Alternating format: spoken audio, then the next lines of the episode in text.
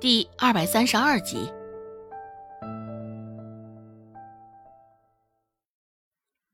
孟婆子见这出状况，现在内部消化了，便也没有再多说些什么。只要不招惹到他的利益，随他们折腾。周有斌也是相当不客气，直接伸过黑乎乎的爪子，捞起周成饭碗上的那个馍馍就往嘴里塞。想到刚刚周成给他送的那个秋波，周有斌心里也是痒痒的。翌日，周有巧还是没有回来。再过了一天，周有巧还是没有回来。眼瞅着再过一天就是与先前官兵约定的日子了，孟婆子也可算是变得焦急了起来。第三天下午。他整个人都绷着一张脸，没有展露些许的笑容。整个周家都陷入了一种诡异的气氛中。看着孟婆子这张脸，大家不敢多言多说些什么，生怕说错一个字，惹得那婆子心生不悦。除了周有斌，该吃吃，该喝喝，过得还是相当潇洒。见周成将馍馍省下来给他吃，前几日孟婆子也没有多说些什么，只是今儿个心里头藏着事儿，看着他这一般，心里也是极为的不爽，眼睁睁的盯着周成递出去的那只手，孟婆子眼神都变得狠厉了不少，直接提起筷子，啪。用力的打在周成的手背上，声音不小，打的也是甚疼。不出片刻，周成的手背上就肿了起来。而被打，周成现在还不知道怎么回事儿，抱着被打的手，一脸受惊的看着孟婆子，眼泪含在眼眶里，要掉又不敢掉。孟婆子恶狠狠地瞪着他，扬声骂道：“怎么的，不当家？你这是不知道柴米油盐贵呀？你知道一文钱怎么个赚法吗？真是不知死活！”周成还是有点懵，可是啊，大表哥他……话还未来得及说完，又被孟婆子打断了。既然你不想吃这馍馍，日后也不会背你的份儿了。当真是不知死活。周成也不知道这是怎么回事儿，他明明是好心好意将馍馍省给大堂哥吃的，怎么现在从奶的嘴里，竟变成了他不想吃才给大堂哥？其中的来气大了去了。周成想解释，只是一看孟婆子那眼神，他就知道应该是解释不清了。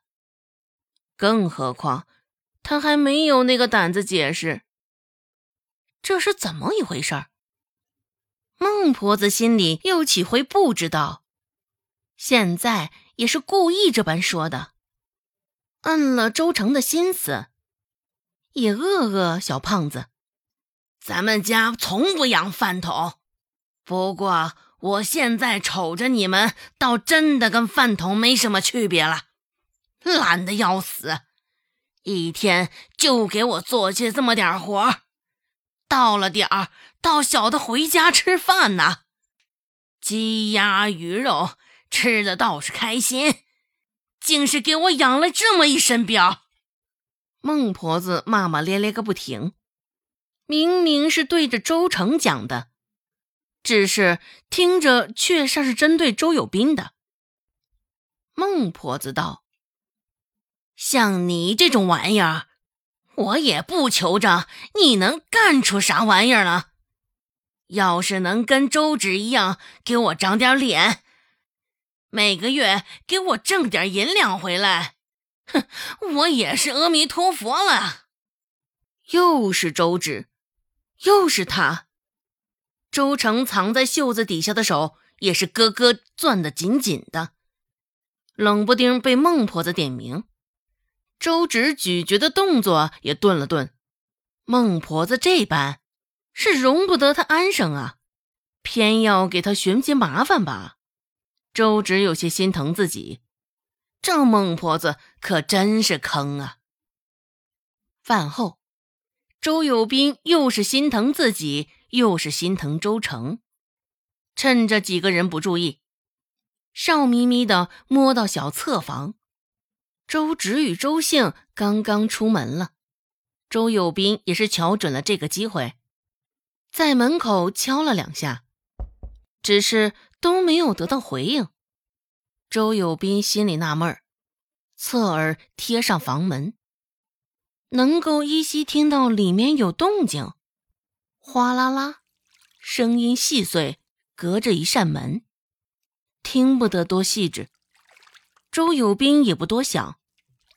只以为是因为吃晚饭那阵被孟婆子又打又骂的，周成现在心里委屈的，正躲在房间里哭来着。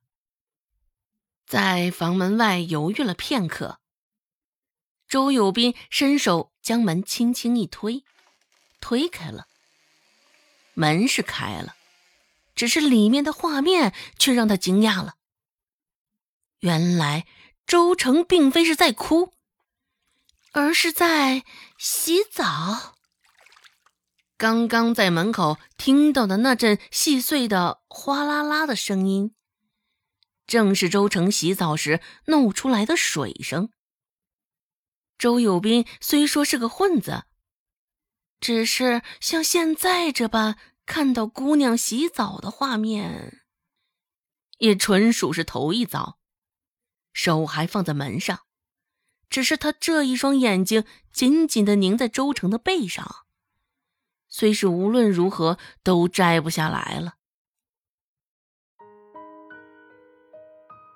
本集播讲完毕，感谢您的收听，感兴趣别忘了加个关注，我在下集等你哦。